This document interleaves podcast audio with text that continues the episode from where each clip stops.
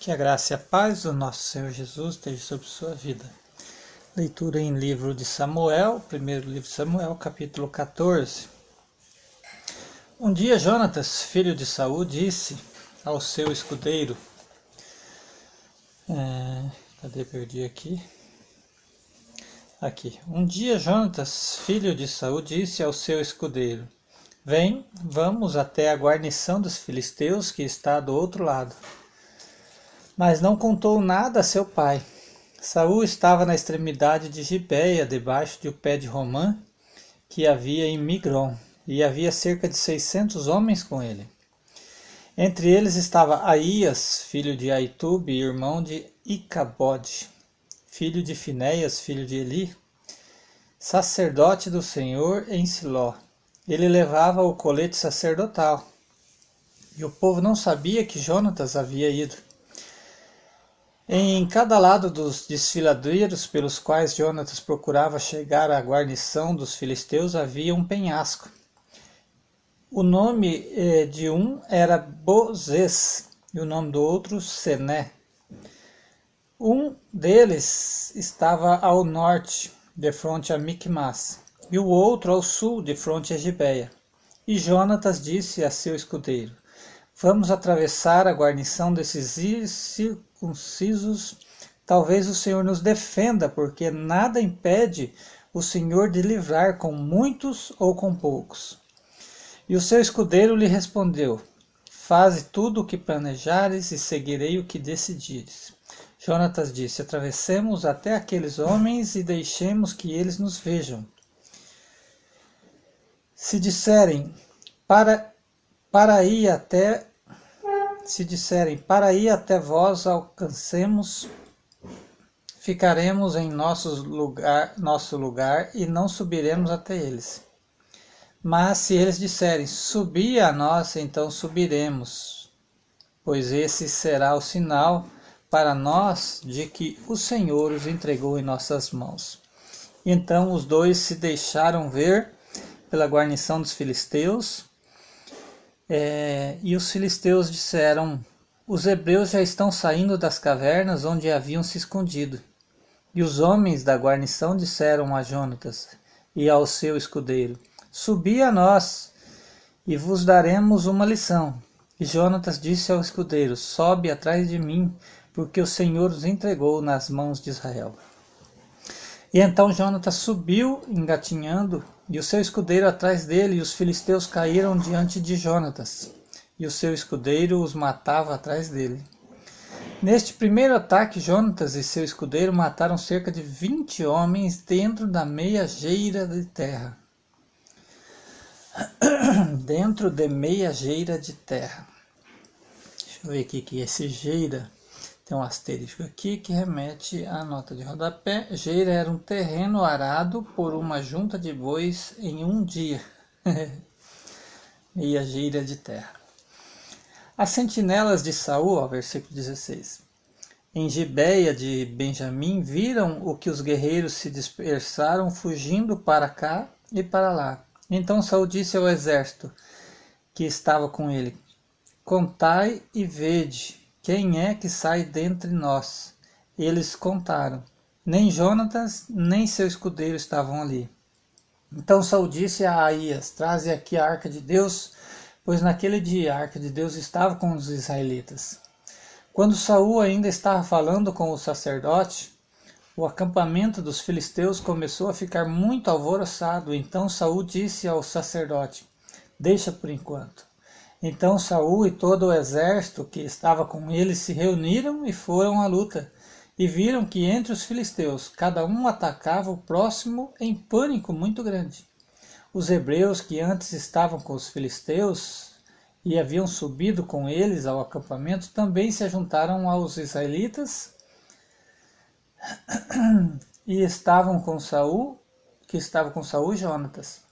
Quando os israelitas que haviam se escondido na região montanhosa de Efraim ouviram que os filisteus fugiam, também entraram na batalha e os perseguiram. Assim o Senhor livrou Israel naquele dia, e a batalha passou além de Bet-Aven. Naquele dia os israelitas já estavam exaustos porque Saul havia feito o seguinte juramento ao povo: Maldito o homem que comer pão antes da tarde, antes que eu me vingue dos meus inimigos. Por isso todo o exército deixou de comer. Mas todo o exército chegou a um bosque onde havia mel no chão. Quando o exército chegou ao bosque e viu o mel escorrendo, ninguém pegou do mel, porque temia o juramento. Porém, Jonatas não havia ouvido quando seu pai fez o juramento diante do exército. Por isso, estendeu a ponta da vara que trazia na mão e a molhou no favo de mel. E quando pôs o mel na boca, seus olhos brilharam. Então alguém do exército disse: Teu pai jurou solenemente diante do povo, dizendo: Maldito o homem que comer do pão hoje. E o exército ainda estava exausto. Jonatas disse: Meu pai tem perturbado a terra. Vede como meus olhos brilharam por ter provado um pouco deste mel. A derrota dos filisteus não teria sido muito maior se o exército hoje tivesse comido livremente do despojo que achou dos inimigos? Naquele dia, depois de ferir os filisteus desde Micmas até Aijalon, o exército estava exausto. Então eles avançaram sobre o despojo, pegaram ovelhas, bois e bezerros, os mataram no chão e os comeram com sangue. E contaram isso a Saul. O exército está pecando contra o Senhor, comendo carne com sangue. Saul respondeu: Vós fostes infiéis, trazei-me aqui já uma grande pedra. Saul disse mais: Dispersai-vos entre o povo e dizei-lhes: Trazei-me aqui cada um o seu boi e cada um a sua ovelha, e matai-os aqui e comei. E não pequeis contra o Senhor, comendo com sangue. Então todo o povo trouxe de noite cada um o seu boi, e os mataram ali. Então Saul edificou um altar ao Senhor, e esse foi o primeiro altar que ele edificou ao Senhor.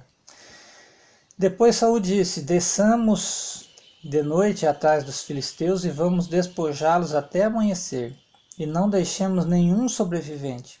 E o povo disse: Faze tudo o que bem te parecer, porém o sacerdote disse: Cheguemos-nos a Deus aqui. Então Saul consultou a Deus, dizendo: Descerei atrás dos filisteus, tu os entregarás nas mãos de Israel. Porém Deus não lhe respondeu naquele dia, e Saul disse: Chegai-vos para cá, todos os chefes dos exércitos, procurai saber que pecado foi cometido hoje. Porque assim como vive o Senhor, que salva Israel, ainda que a culpa seja do meu filho Jonatas, ele será morto. Mas ninguém do exército lhes respondeu, e ele disse mais a todo Israel: Vós estareis de um lado, eu e meu filho Jonas estaremos de outro. Então o povo disse a Saul: Faze o que bem te parecer. Saul então orou ao Senhor, Deus de Israel, mostra-nos a verdade. A sorte caiu em Jonatas e Saul, e o exército saiu livre. Então Saul disse: Lançai a sorte entre mim e meu filho Jonatas. E a sorte caiu em Jonatas. E então Saul disse a Jonatas: Contai-me o que fizeste. Jonatas lhe contou. Provei, na verdade, um pouco de mel com a ponta da vara que trazia na mão e estou pronto a morrer. Saul disse: Que Deus me castigue severamente se não morreres, Jonatas.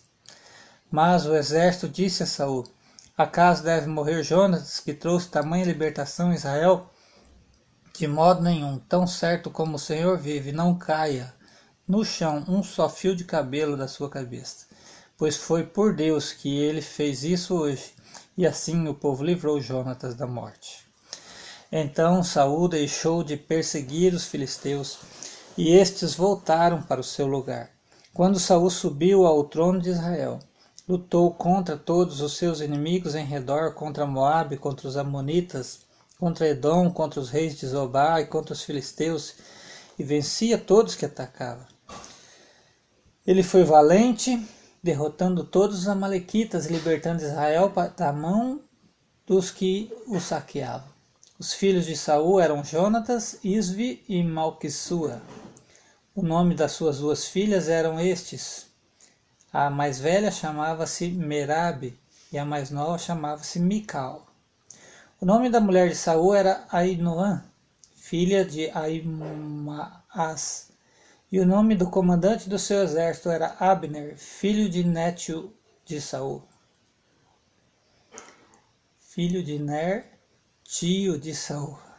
Muitas letras me fazem delirar, né? Versículo 51. Quis, pai de Saul, e Ner, pai de Abner, eram filhos de Abiel.